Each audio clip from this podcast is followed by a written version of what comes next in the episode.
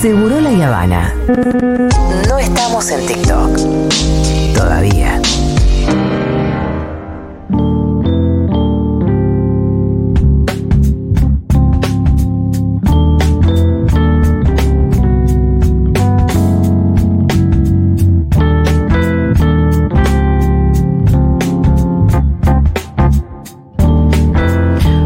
Bienvenida Nati Saracho al estudio de Seguro La Habana. Le vamos a dar un aplausito. Por si hay algún desprevenido ahí, la vamos a presentar como, como merece. Eh, Nati es dirigenta eh, social, trabajadora de la economía popular, además ahora diputada nacional. Y, y bueno, todo el mundo ya un poco la conoce, cartonera también. Cartonera y con orgullo. Siempre lo digo, Sí. de, de dónde vengo, ¿no? ¿Qué, qué sector representamos y por qué estamos participando en la política? Y aparte, bueno, Nati, esto te cuento un poco, esta, eh, sos parte como de un ciclo de, mm, que estamos armando acá y haciendo varias entrevistas, eh, que tiene que ver con hacer, con, con buscar recorridos de, de vidas militantes, ¿no? Eh, y creo que la tuya empieza cuando saliste a cartonear, eras chiquita. Y tal vez todavía no lo hacías, no lo hacías con orgullo, vos lo contaste muchas veces, te da vergüenza. Pero un poco para vos, si vos tuvieras que definir por lo menos cuándo empieza tu vida política.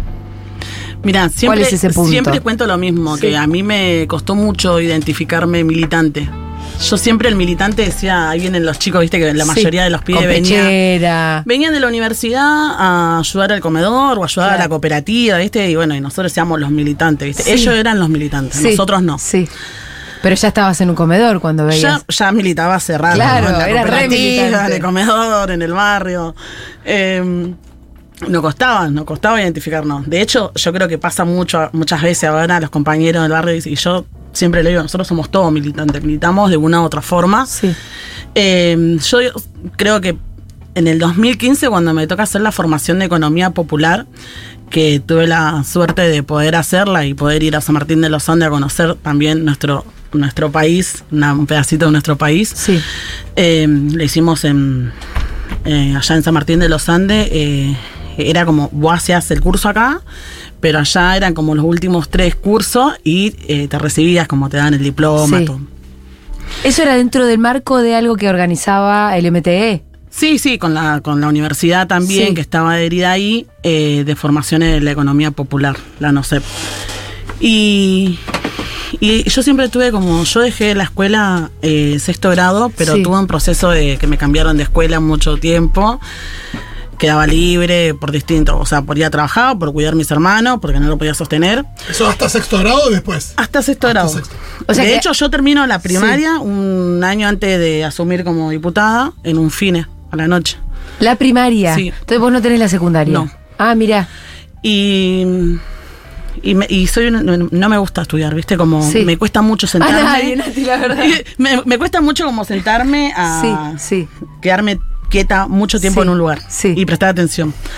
Y es muy loco porque mm, ese tiempo había profesores ahí y yo era como estaba así, ¿viste? Eh, cuando hacías fines. Cuando fui a hacer el, curso de la Ah, economía el curso, popular. sí.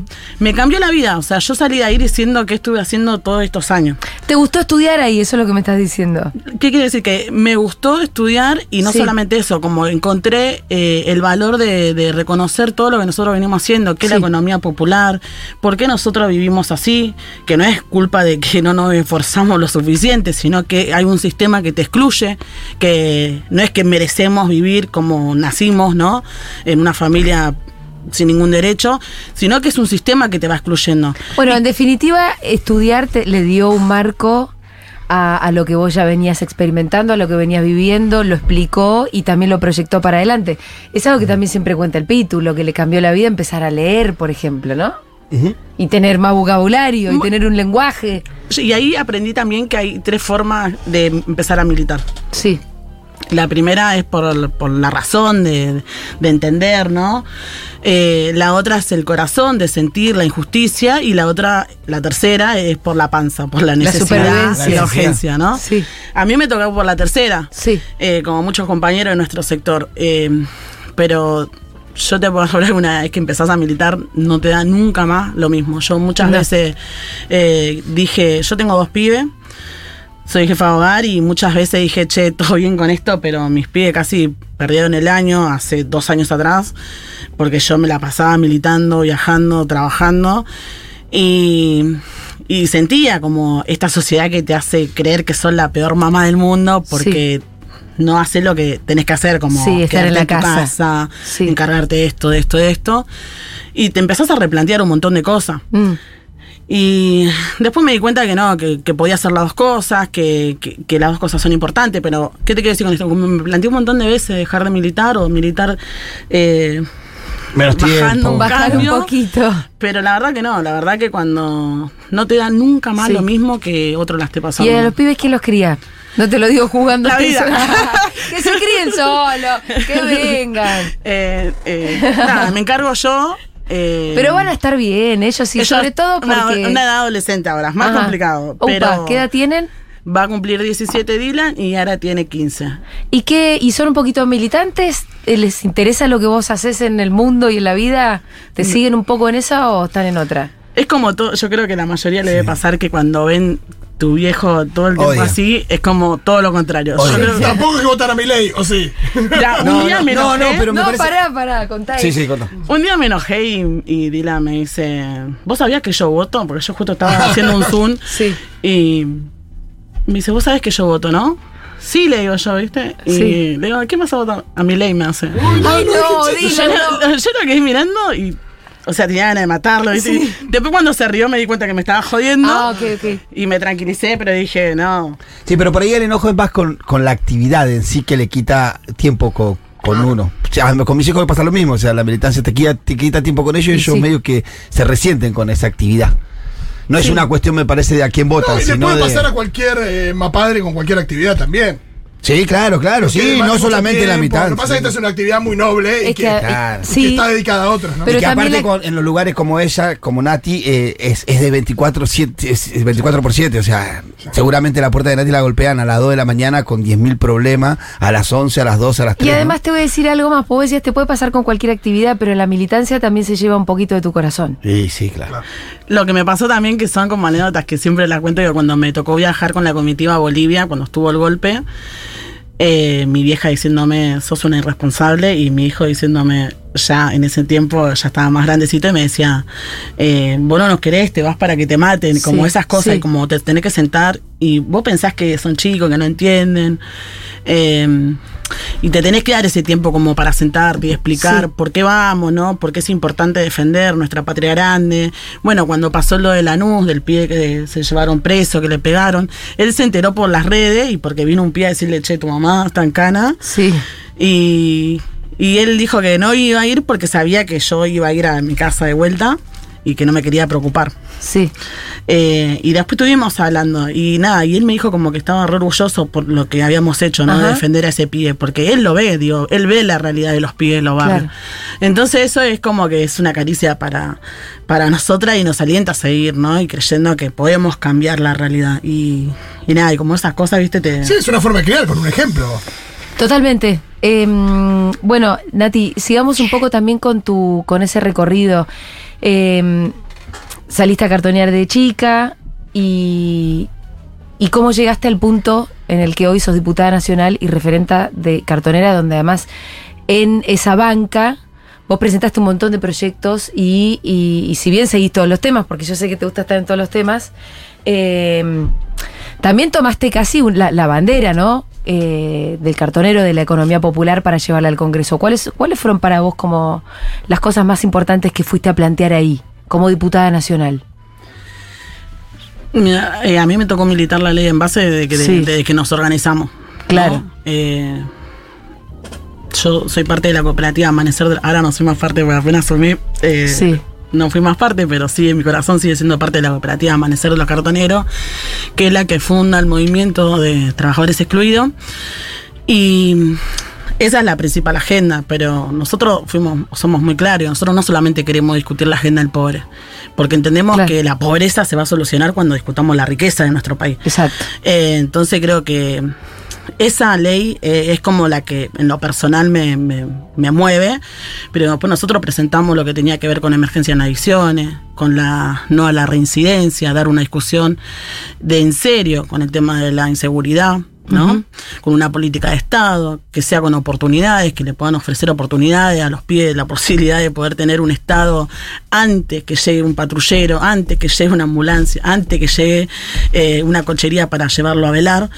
Eh, ¿Qué quiero decir con esto? Con educación, salud, el derecho a la vivienda. Eh, Que son bueno, políticas distributivas al final, ¿no? Porque son, es la agenda de los pobres, pero es Sí. como decís vos, hay que, si hay que repartirla, también es la agenda de los ricos. Es tal cual, digo, nosotros siempre nos corren con que, bueno, la cartonera, la diputada cartonera solamente va a Sí. hablar de la pobreza.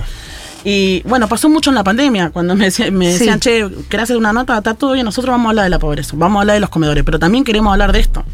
¿Entendés? Que también queremos hablar de la importancia de la organización de los barrios, porque ahora se olvidan, pero cuando estuvimos en plena pandemia, todos salían a aplaudir a las compañeras del Sí. socio comunitario, eh, a las promotoras de salud que estaban en el territorio, haciendo que la gente pueda acceder a tener la información de cómo vacunarse cuando salían los irresponsables a decir que eran veneno, que no se vacunen. No pasó hace, parece que pasó mil años, pero No, pasó hace re poco, la verdad. Eh. Pasa que, viste que yo creo que estamos todos medio tratando de enterrar en la memoria nuestra la pandemia. Reprimir. Sí. Sí, sí, no fue hace mucho tiempo, No. digo. Entonces, discutir todo tiene que ver con eso, digo, que no solamente nos encierren en una agenda que, que, que nos limite, digo. Cuando hablamos del feminismo popular también, digo, yo no... Sí. Bueno, vos también te presentaste un montón de proyectos de ley eh, que tienen que ver con eso, ¿no? Sí, y soy muy crítica. La con emergencia en violencia, el reconocimiento del trabajo de las promotoras en violencia de género y la promoción de viviendas para mujeres que sufren violencia de género. Sí, soy muy crítica con Sí. el ministerio. ¿Sabes por qué? ¿Sí? Porque Dale nomás. ese ministerio lo militamos toda y yo Mm. creo que podía haber eh, avanzado más en derecho. Y sabe, Y, o sea, creo que, que no se avanzó justamente por la falta de compañeras en esos lugares. Sí. Si nosotros estamos diciendo ¿Qué que hizo el la ministerio? más pobre de los pobres son mujeres, que las más precarizadas son mujeres, digo, ¿por qué no tenemos un foco ahí en cómo hacemos para generar políticas públicas feministas que lleguen donde no llegan, ¿no? Eh, Además, la agenda feminista también. ¿No, te- no la ves un poquitín perdida? Yo hoy veo como muchas Sí. discusiones como que no son No son las centrales. no son las centrales. Ponele, cuando nosotros salimos a hablar de la necesidad y urgencia del salario Sí. básico universal, Sí. hubieron pocos sectores que no bancaron, ¿entendés? Y nosotros, para nosotros era fundamental. Sí. Digo, y es un sector que nosotros estaríamos muy cómodos. Imagínate que todo el tiempo nos están diciendo que somos los administradores de la pobreza, Sí. ¿no? O sea, estamos planteando que haya un Estado que regularice, que controle, eh, que la gente no necesite intermediarios, si necesita una asistencia del Estado, que pueda ir a una ventanilla de ANSEI, que pueda decir, che, estoy mal, no tengo laburo, qué sé yo, y se pueda escribir sin ningún intermediario. Ahora, otra cosa es el potencial trabajo que reconoce a la economía popular como, como un trabajador, como una trabajadora, ¿no? Y que hace que le garantice los derechos que le faltan. Entonces nosotros estamos planteando, eso no vino a plantear, no sé. Eh, y yo vi como que no, no hubo un acompañamiento, una decisión política de acompañar eso. No, no la hubo. Se habló un poco, estuvo en la agenda en algún momento, pero, pero después no, no hubo. Yo creo que el feminismo tenía que ser clave acompañando Sí, eso. sí. Y, y, y- y reconozco el laburo y la recorrida de- de- del colectivo y creo que hay muchas conquistas, pero creo que si nosotros queremos que haya un feminismo popular que represente a las pibas de los barrios, tiene que haber una agenda que las abrace. O sea, nosotros no podemos pensar en un feminismo cuando las pibas no tienen tierra, techo y trabajo. Claro, totalmente. Nati, Y- recién. Ah, perdón. No, no, te iba a preguntar además, vos decías, bueno, el salario básico universal fue una de nuestras propuestas que tendría que haber sido apoyada por el feminismo y la verdad que no se entendió. Eh, ¿qué- qué- para vos, ¿qué otras cuestiones de la agenda, qué otras cuestiones conforman la agenda del feminismo popular? Yo no, no me Las tareas de cuidado. Sí, no me gusta cómo separarla. Yo creo que el feminismo tiene que ser transversal, digo, que tiene que discutir en, en todas las agendas de trabajo, de vivienda, de salud, de educación, digo, porque si nos encierran en una sola agenda con un solo tema, no, no sería lo mejor. Digo, nosotros cuando Lo que pasa es que hay un feminismo para una élite también, ¿eh? Sí, Por eso sí. yo te hablo de feminismo popular y te lo subrayo. Eh, porque hay un feminismo que, digo, a mí ni a vos nos interesan demasiado, que tiene que ver como con, no sé, si la SEO eh, gana lo mismo que el SEO. Bueno, que arréglense ustedes, ¿viste? Sí, o, o sea, yo- o sea, tiene que creo- ver con una cuestión patriarcal, pero me parece que tenemos otras cosas de que hablar nosotras, por lo menos. Sí, o lo más o sea, yo el otro día escuchaba hablar de, de las palabras que se Sí. usan hoy. Yo creo que son conquistas, no quiero ni Sí. muñar ni faltar respeto a nadie. Sí, Pero eso es simbólico, nosotros necesitamos cosas concretas. sí. Digo, dejar de, de, de boludear, digo. Hay mucha gente que si estuviéramos en, en otro país, en otro en otro momento, está todo bien, pero digo, estamos teniendo a la mitad de los pies por debajo de la línea de la pobreza. Estamos teniendo a la, al 45% de las mujeres más precarizadas, sin ningún derecho. Eh, nosotros ahora, ponerle, discutimos lo de... em, los monotributistas, Sí. ¿viste? que tiene que ver con garantizarle los días de maternidad a las mamás, ponele.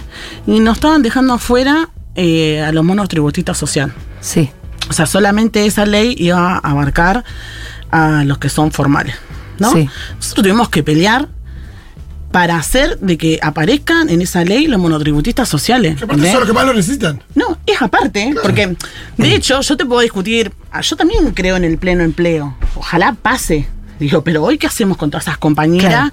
que no solamente están haciendo la olla, porque ponele con la ley de, de las cocineras comunitarias, van a entrar algunas compañeras. Pero ponerle, tener las costureras, tener las cartoneras, tener las vendedoras ambulantes, digo, todo ese universo que no es chico, bueno, ¿cómo hacemos? Digo, el feminismo no puede legislar a espalda del pueblo, el peronismo no puede legislar a, a espalda del pueblo. Y esa es la discusión de fondo que tenemos. Digo que yo creo que hay un feminismo que claramente eh, no es representativo. ¿no? Hay muchas compañeras que que piensan una política de un sillón de su comodidad y, y a espalda de... Por eso te decía que para mí hay un feminismo de élite y que, y que hay que. mm, Hay que buscar más por estos lugares, ¿no? Por dónde seguir, porque qué sé yo. eh, la pelea por, por el derecho al aborto nos, nos juntó mucho, nos movilizó un montón, fue una conquista que ahora la tenemos y la tenemos que defender porque hay que seguir defendiéndola. Y que después todo ese ímpetu quedó un po y después vino la pandemia y quedó algo medio, viste, como eh, desarmado. Y, y yo siempre estoy pensando cuáles son las agendas que nos tienen que volver a movilizar. Y me parece que ahí donde hay un poquito de, de confusión. En realidad hay un montón de cosas para hacer. Pero no Hay tenés un, hay un montón de cosas para hacer. Pero por ahí no tenés una bandera como tan clara, tipo el pañuelo verde, ¿viste? Que unifique a todos. Que unifique a todos, y todo detrás y algo tan simbólico también, porque había algo ser los simbólico. cuidados. Podría ser las tareas de cuidado. por sí, claro, pero, pero hay un montón de cosas. Entonces termina diluyéndose. Y ahí es donde digo, bueno, ¿cómo hacemos para volver a movilizar? Claro. Detrás de, de una ba- así una bandera que sea bien feminista, pero que, que sea abarcativa y que no sea de élite. Es, es difícil de pensar. Yo creo que todas las políticas que se piensen sin incomodar al poder real de este Sí. país eh, van a avanzar. Ahora, cuando vos propones una agenda que incomodan, Esa es la que se traba. esa es la que se traba. Sí, ¿Entendés? Entonces salen todas las discusiones que son simbólicas sí, eh, y las transformaciones reales no salen. ¿Entendés? Porque claramente para avanzar en derecho, en conquista, tenés que eh, mínimamente putearte un poco Sí. con, con el otro Sí. sector, digo, ¿no? Entonces, esa es la discusión de fondo. Si nosotros vamos a discutir de rodilla o vamos a discutir de pie. Y yo creo que hasta que no se entienda eso, hasta dónde sí, hasta dónde no, eh, vamos a vivir en esta, ¿viste? Sí. De, Siento Nati, que ¿qué- ya estamos hablando de la interna. sí, pero todavía no quiero entrar todavía ahí. no sé, pero es que parece tiene que- ver con todo. Sí. Me parece que es justamente el Todavía tema no quiero entrar porque quiero conocerla más a Nati y a su historia militante. ¿Cuál fue la primera reunión que vos te acuerdes que llegaste y escuchaste gente hablar de política y dijiste, ah? O alguien que dijiste, al primer referente que sentiste como tal. Mira, yo cuando siempre lo cuento porque me da mucha risa. Yo este carácter de peleadora lo nací con Sí, ese carácter, sí. ¿no? Eh, y yo le iba a ayudar a mi mamá porque mi mamá, como la mayoría de nosotras, se jode la cintura cartoñando, Sí. tenía un comedor. Ajá. Entonces yo le iba a ayudar, le lavaba las ollas, qué sé yo, y iba este grupo de compañeros que yo empecé a militar ahí en Fiorito hablar con mi vieja, viste, ayudaban en el comedor y hacían charlas de política. Y yo iba y lo escuchaba y me daba una bronca, te juro, viste, yo decía, estos pibes vienen acá a decirnos lo que nosotros tenemos que hacer, pero después vuelven a su casa y tocan un botón y prenden la luz, Sí. tiran la cadena y tienen agua, viste, como gozan de sus privilegios. Sí, sí, sí, sí. Era como un enojo que tenía con el que se me acercaba, siempre Sí. con el de al lado, ¿no? Y, y me enojaba mucho. Y, y un día viene una compañera y me dice, bueno, pero decilo. Pero te bajaba, pero lo decías, claro, eso te iba no, a no, yo me enojaba y me iba. Y te ibas caliente, mascu- recaliente. mascullando bronca y rencor. Y viene una compañera y me dice, pero decilo, me dice, ¿viste? Sí. Así que fui un día y se lo dije y bueno, medio cayó mal. Pero bueno, empezamos ¿Cómo a se lo dijiste? Como me salió, imagínate. imagínate que ahora soy una. Nati más o menos... Más diplomática. Eh, en ese momento. Y nada, y los compañeros me dieron una discusión. Pero a mí Ajá. la que me convenció fue una compañera que Sí. es médica, que nosotros justo habíamos armado lo que fue promotoras de salud en la organización. Cuando tuvimos la conquista de nuestra obra social, muchos compañeros la renunciaban porque no la sabían usar. a la obra Eh, social. A la obra social. Preferían ir al hospital público. Preferían ir, pero por miedo de ponerle los enfermos crónicos de Sí. perder la medicación, Claro. eh, renunciaban a la obra social. Ajá. Nosotros armamos el- lo que fue promotoras de salud y conocí a Gise, que es médica. Sí. Trabajaba en la mutual y trabajaba en la salita del barrio. Nosotros empezamos a hacer formaciones, como siempre, como en todos lados, con dos palitos y, y con Sí. buena onda. y Entonces me dice, Nati, vení a las 5 de la tarde, que cierra la salita, que tengo un par de folletos y había preservativos, estábamos haciendo charlas ahí. Había justo una ola de muchas pibas embarazadas muy jóvenes. Y, y bueno, y fui y me senté ahí a esperar. Y era una locura. Muchas pibas venían a la salita y eran las 6 de la tarde y la salita estaba abierta. Y todas las pibas se querían, había dos médicas, todas se querían atender con ella, Sí. con Gisa. Sí. A mí eso me, me interpeló, me, Sí. me- me hizo creer que hay gente que le pone el cuerpo y que realmente se, se compromete, ¿no? Eh, ¿Qué te quiero decir con esto? Nosotros vemos la salita a las 4 de la tarde, ya no hay nadie. Sí. Va a buscar un turno, no hay. O sea, pasa mucho eso en la salita. Eh, y ver a alguien que está comprometido, a mí me interpeló y, y, como que se ganó un respeto. Sí. Y aparte de que allá no le pagaban, nos daba curso, nos enseñaba, qué sé yo, y le ponía onda y le decíamos, Gise, vamos a una charla, yo voy con ustedes. Gise, vamos a hacer esto, yo voy con ustedes. Esa militancia fue la que me hizo creer. Y empecé a, a participar. Y empecé a discutir. Me De acuerdo- verla Gise. De verla Gise. Qué Una lindo vez- que es esto que vos estás. Un aplauso para Gise, que no sé quién es, dónde está. al final ella metió una diputada. Ella metió la diputada nacional porque si te remontas y vas al kilómetro cero de las cosas. No, es muy loco porque una vez vamos, estábamos en plena discusión recién de, de la ley de aborto y vamos a una reunión y me lleva ella, me invita y yo en una ronda de todas las compañeras con pañuelo y todo, Sí. yo le digo que yo estaba en contra. Ah, mira. Y yo Está bien. me miraban como que me querían matar, ¿entendés? Sí, está bien, vos no querías matar bebés. No, estaba Y- esto de que le, le- le- se le cae toda la estantería, pues. eh. No, no, y, y me dijo, vos decís lo que quieras, plantea lo que quieras, discutí lo que quieras. Y yo le dije, "Che, yo no entiendo, Leo, ¿viste? Y dejen de hablar por las pobres. Sí. O sea, nosotros tenemos otra urgencia, Sí. que es bancar la olla. Y empezaron, a- como empezamos a tener esa discusión, fue muy chocante, Ajá. eh, porque era una Nati sin filtro. Ahora veces sí. Aparte llegaste a la reunión, todas había un consenso Claro. total y vos tu pañuelo palandiendo pañuelo verde. ¡Mata bebés! Eh, Te entendía- convencieron, me imagino. O sea, las discusiones Sí. no es que me convencieron. A ver. Yo sabía la realidad. O sea, yo vivo en el barrio, a mí nadie me cuenta. Sí. Conocemos dónde está la señora que hace eso. Sí. Conocemos el que vende. O sea, nosotros sabemos lo que pasa. Sí, La discusión mía eh, es que no era la única agenda. claro. Sí, en un momento se puso muy, muy hegemónica, la Sí, verdad, sí, no sí, se sí, hablaba sí. de otra cosa. Pero yo creo que siempre quise pensar, por lo menos, que esa discusión contenía muchas otras. Mira, a mí me pasaba, mira, me tocó hacer un censo en sí, la cooperativa, porque sí. yo dije, oh, soy la única que está viendo esto, y la mayoría de las compañeras, Se están en contra. Sí. ¿por qué? Porque son religiosas o porque... mm, Tuvieron no sé, bebés o de jóvenes. es O porque cosa- vienen también de un proceso del patriarcado que claramente no, no. Sí, formateadas de una manera. Sí, Sí. sí, sí. De hecho, mi vieja, o sea, yo. Sí, mi esposa estaba en contra, sí, es verdad. En ese momento había mucha falta de entendimiento y de comprensión dentro de los barrios que significaba esa lucha. Sí, sí, tal cual. Y bueno, y fue una discusión que fue dando. De hecho, yo mm, acompañé el día que se sesionó todo, pero por respeto a mis compañeras, yo no- decidí no, su- no subir nada en las redes. Yo ya eh, estaba como candidata y todo, porque entendía que yo Sí. ya no era más Nati, sino que representaba un sector. Claro. Entonces, si me ponía el panuelo, estaba diciendo que todas las cartoneras estaban a favor de eso. Sí, sí, sí. Eh, entonces iba, Ya no acompañaba Nati. y, y, Claro, y que después la compañera me dicen, digo, no es que eh, Sí, sí, te sí, dicen, te no, la está bien, dejan haz lo que quieras. Sí, O sí, sea. Nati, hace un rato hablabas de, de- creo que dijiste. Pero para, como- no quiero, quiero saber qué piensa ahora del aborto, Nati.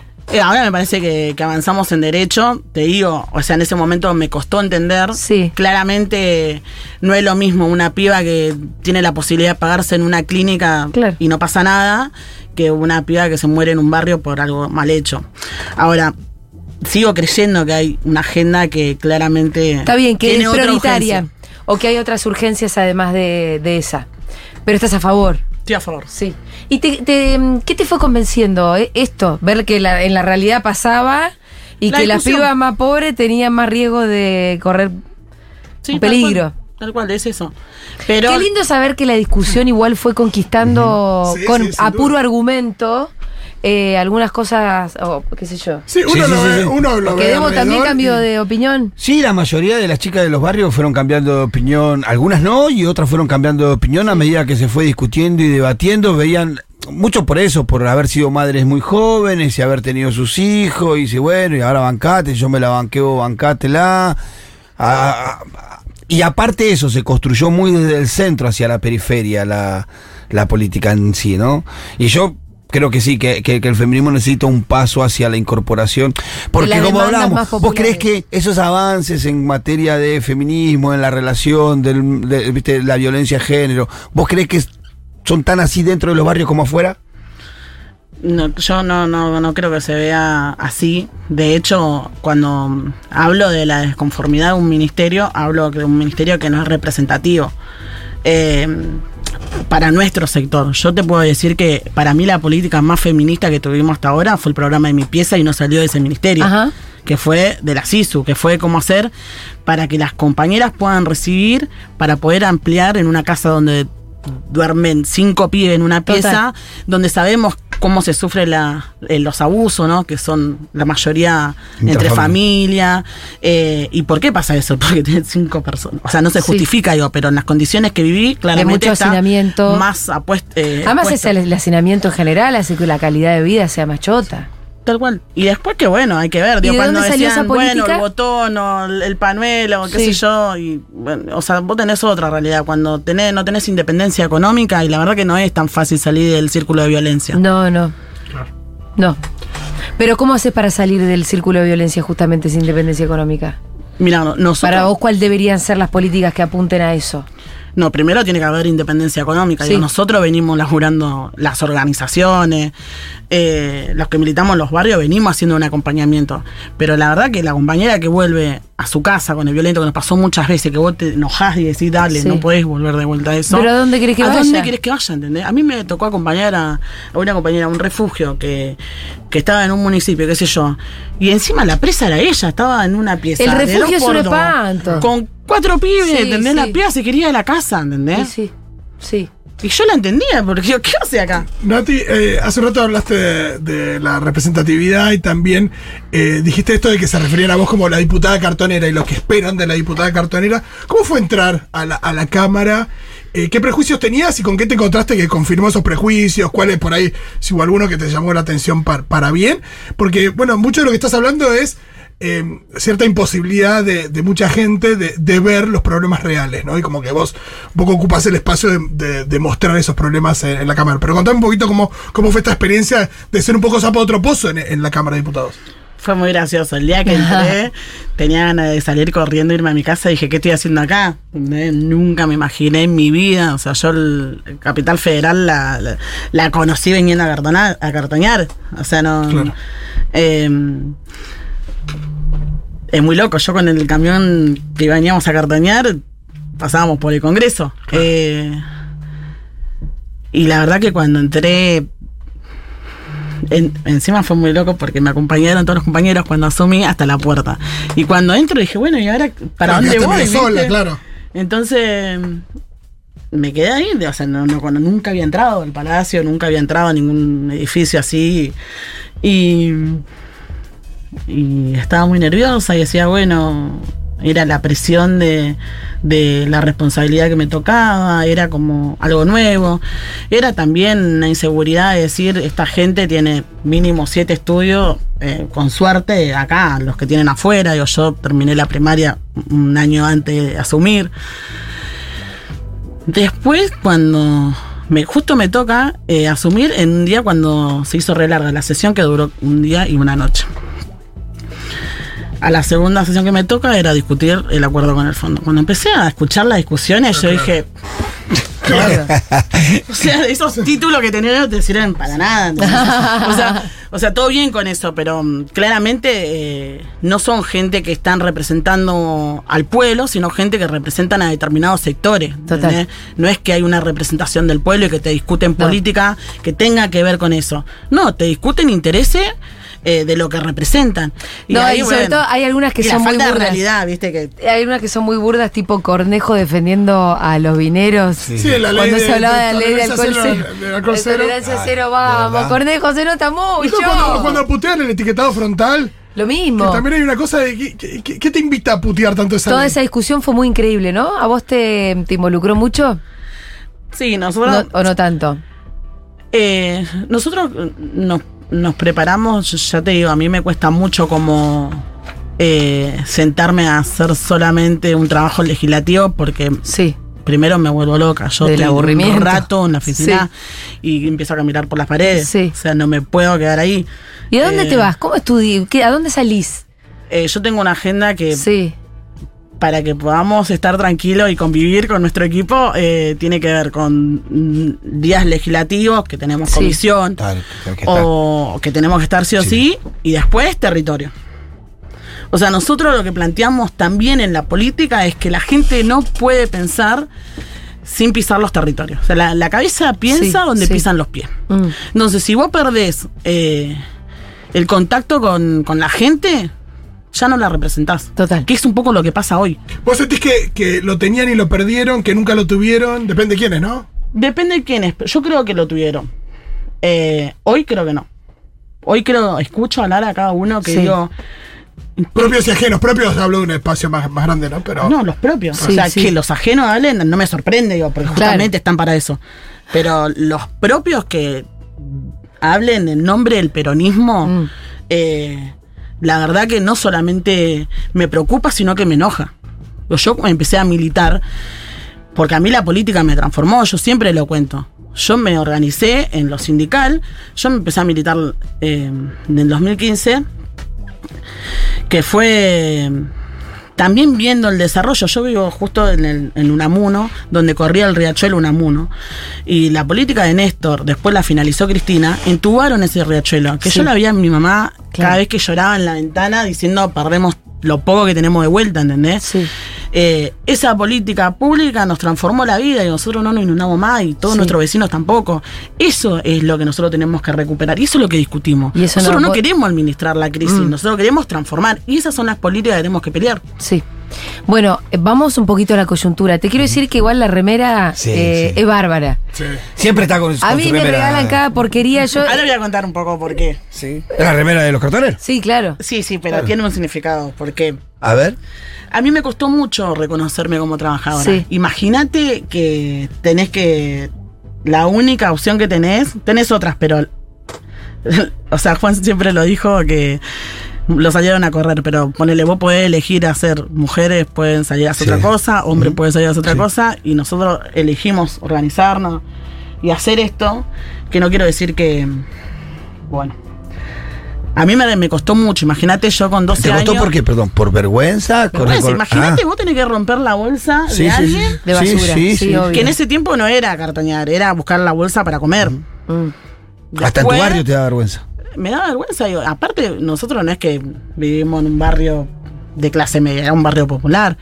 Y los primeros que salimos a cartoñar ahí, todos nos miraban como diciendo, ¿y esto? ¿Viste? Como. eh, ya se zarpan. Era como algo así. Eh, nos costó mucho, por lo menos a mí, identificarme como trabajadora, me costó mucho. Por eso fue algo que muchos dirán es una boludez, pero nosotros la ropa, eh, por lo menos a mí, me reivindicó como trabajadora. O Un sea, uniforme. es Sí, un- Por eso vos es vas a la cámara, si vas a la cámara de diputados, sesionás con la ropa de cartonera. Es, lo Sí. es lo primero que te dio la cooperativa, cuando fuiste cooperativa. Es lo primero que me dio, no es que me dio un sueldo, no es que La me dio ropa la obra primero, social. ¿no? claro. Esto fue como decir, che, vos sos, Sos una parte. trabajadora. Sos ¿entendés? parte. Sí. Eh, y tiene un significado para nosotros. digo. Nuestro movimiento, la mayoría de los compañeros lo ve. y- Además de que está buenísima la remera. No, pero aparte no, pero en la calle se... No, no, no, pero en la calle, en la calle vos identificás a los compañeros organizados o no organizados por la ropa. Por- totalmente. los compañeros organizados están vestidos con su ropa de la cooperativa y los, los otros no. Sí, vos y ves la diferencia. Siempre lo decís cuando empezaste a laburar con Eve, Mm. eh, cuando te dieron La tarjeta. La tarjeta fue la primera que tuviste. Sí, sí, la tarjeta. Y los bueno. documentos de los pibes. Sí, la documentación de los chicos y la tarjeta fue algo que me mostró que, bueno, eh, somos otra cosa, pasamos a ser pasamos a ser alguien en un punto, ¿no? Y creo que la ropa esa la cooperativa te, te así que te entiendo. De hecho, había una discusión, eh, no lo quiero contar mucho porque a veces se enojan, pero eh, en mi organización, cuando yo voy a asumir, no estaba, o sea, había una discusión, nada de si asumimos con la ropa no, porque bueno, Sí. es una herramienta más sindical que pelea por la lucha de, Sí. de los trabajadores. Y yo le dije, che, todo bien, pero yo estoy acá por esto. Sí. sea, Vos si querías no- ir con la ropa. Yo quería ir con la ropa. ¿Y asumiste y firmaste con Y la ropa? asumí. Sí. Sí, yo te tengo así en la Sí, mente. va en las sesiones siempre con su Pero ropa. aparte, si vos te pones un blazer, vas a parecer que te estás disfrazando de cualquier cosa, ¿no? Como... Es que yo le digo literal, pedo tengo te más pones- ropa esta que, Sí, sí. que es mía. Está bien. Eh, Nati, nos queda poco tiempo y no puedo no preguntarte por la lista de Juan este y por cómo, cómo ves la interna Massa Grabois, cómo te cayó la mm, cómo te cayó la candidatura de Massa y cómo estás viendo que se empieza a dar la discusión. Mira, eh, claramente no era nuestra primera opción que Sí. Juan sea candidato. Nosotros lo venimos planteando hace mucho tiempo. Hablale un poquitín más cerca del micrófono. Eh, nosotros, de hecho, hace un par de meses ya que veníamos recorriendo la provincia con Guado, con el tema del, del programa de Argentina Humana, Federal e Integral, eh, con propuestas claras. De hecho, firmamos dos días antes que se baje los programas del buen gobierno, se quiere. Eh, y la verdad que nosotros venimos planteando la coherencia de, de- de lo que decimos, ¿no? Nosotros dijimos que a Massa no lo íbamos a acompañar porque claramente no era eh, la persona que sintetizaba al frente de todos. Que no es que queríamos ir por afuera, porque yo por lo menos es algo que me vienen diciendo, ¿viste? Ahora está de moda la unidad. Sí. La palabra unidad es como que garpa Sí. hoy. Bueno, se llama Unión por la Patria del Sí, sí, sí, ¿no? pero en chicana de, bueno, todos Sí. nos ordenamos acá por la unidad. Sí, ¿viste? como si no existiera Juan, decís vos. No, no, como si fuera que estos cuatro años no hubo discusiones. Ah, claro. está ¿Entendés? bien, está bien. Entonces, La verdad, todos- Sí, che, ahora- la unidad. Sí, no, viste manera. como, che, ¿sabes que estos cuatro años, la verdad, bárbaro? No, amigo. O sea, tenés que ser creíble, la política tiene que ser creíble. Después discutimos que la gente no quería votar. Porque hay un descrimiento de la política. Y sí, si te estuviste matando cuatro años porque claramente no había un acuerdo político para avanzar, no puede no haber paso. Claro, Una paso ordena esa discusión, pero tendría que haber sido una paso eh, con, con los diferentes actores de, de la discusión.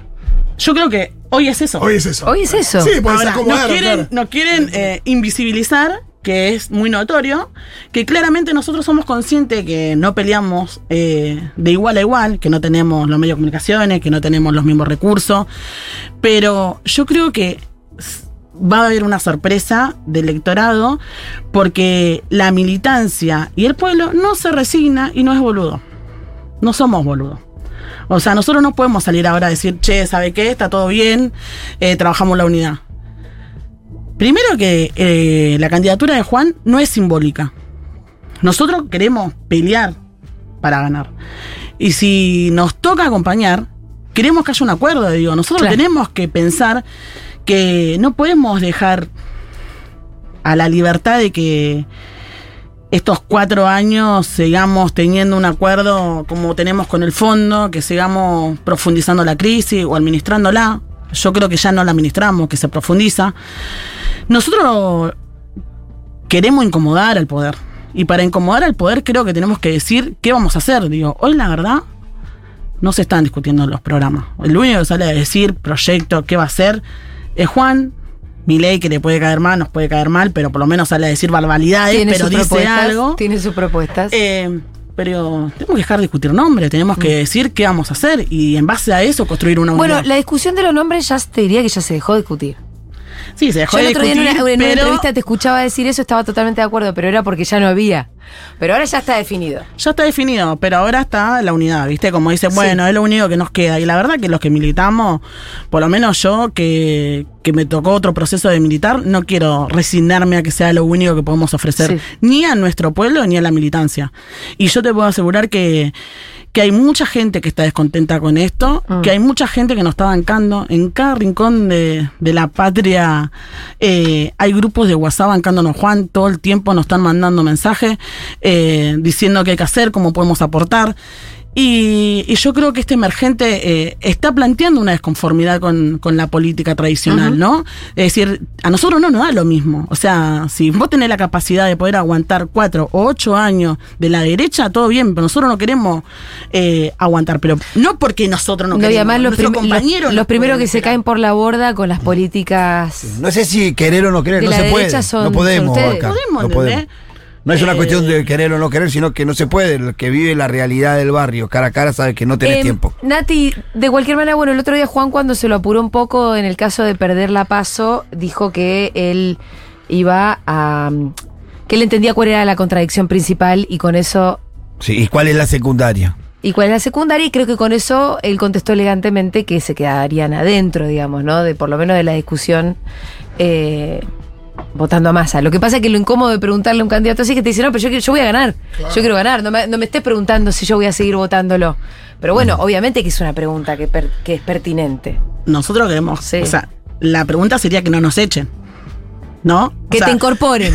incorporar Claro, sería Sí, sí, yo me quedo, pero incorpórennos. Y sí, no solamente como fuerza política a nivel sobre- su- eh, superestructural, sino como incorporar a los sectores que hay que representar. Tal cual. Y no solamente digo, en los programas de gobierno que va a tener y que va a llevar adelante.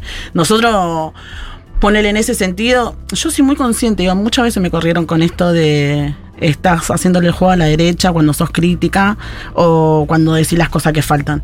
Hay una realidad acá que es objetiva, que si nosotros no decimos lo que pasa, la gente no sabe. ¿Sabe por qué no sabe?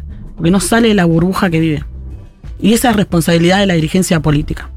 Entonces se llevan por las estadísticas. Y después pasa esto, que perdemos y nos va mal. Y encima le echan la culpa a la gente. Como pasó el otro día que la gente que estaba mojándose eh, le echan la culpa de los votos van para Burrich, ¿entendés? O sea, me está jodiendo en un gobierno popular. eh, peronista, una ministra que todo el tiempo dice que es peronista, le da la espalda al pueblo. Eh, me- o sea, es joda. Eh, la culpa es nuestra por ser un gobierno peronista. eh, que la gente, ya no te digo si se cree, las cooperativas, eh, la gente que tiene un salario en blanco no llega a fin de mes. ¿No? Entonces tenemos que recuperar el peronismo, dejar de hablar eh, en nombre del peronismo con cosas que yo, digo, la verdad, si, si Evita viviera, no sé, nos mataría a todos, como estamos haciendo hoy esto, ¿no? Y esas críticas, o sea, no hay margen de discutirlo hacia adentro, porque ya no te escuchan, ¿entendés? Sí. Entonces, no nos queda otra que los que ocupamos un lugar institucional, formal, salir a decir, porque yo te puedo asegurar que si yo no digo nada, yo cuando vuelvo a mi casa me cagan a puteada a mí porque creen que yo soy parte y comparto lo que ellos piensan. Claro. Entonces, es, sistema. es- es lo que yo dije el otro día cuando me tocó votar lo del acuerdo con el fondo. Lo voté en contra. Yo pedí a hablar. ¿Por qué? ¿Por qué no acompañaba eso? ¿Entendés? Porque yo después no es que me subo en un coche y me bajan en un country y no veo a nadie. No, vos volvés a Fiorito, de hecho, seguís la- viviendo ahí. Tal cual, ¿entendés? Y, y, digo, y más. Y además de que laburás y militás todo el tiempo con todos o sea, sí, compañeros del MT. Si vivieran un country, viste, que te bajan de un coche, te suben al otro, llegas a un country y no ves a nadie, qué sé yo, Sí. ves a la- solamente a la gente que querés, todo bien. Eh, pero no, nosotros estamos ahí para representar y bueno, y esto genera un poco de incomodidad. Y nosotros los que venimos, los últimos, las últimas vinimos para esto. Yo la verdad no vine a ser amigo en la política. Y no. Y si vos no estás para incomodar, eh, ¿quién lo no incomoda a está? nadie, claro. No incomoda a nadie. Nati Saracho, ¡feliz cumpleaños! Gracias. Hoy Feliz cumpleaños, Nati. Saracho, ¿pueden creer? Feliz Ay, me acaban de llegar un montón de mensajes de che, decirle feliz cumpleaños desubicada. feliz Gracias. cumpleaños, gracias por pasar. De haber sabido, traíamos torta. Claro. Que tenemos una torta a seis cuadras enorme que Ah, tenemos que ir a buscar y comer. Muy bien, pasó por Segurola eh, y Habana Natalia Saracho, diputada nacional, trabajadora de la economía popular y referente de patria del Frente Patria Grande. Bueno, eh, suerte, Nati, Gracias. en todo y gracias por todo lo que haces.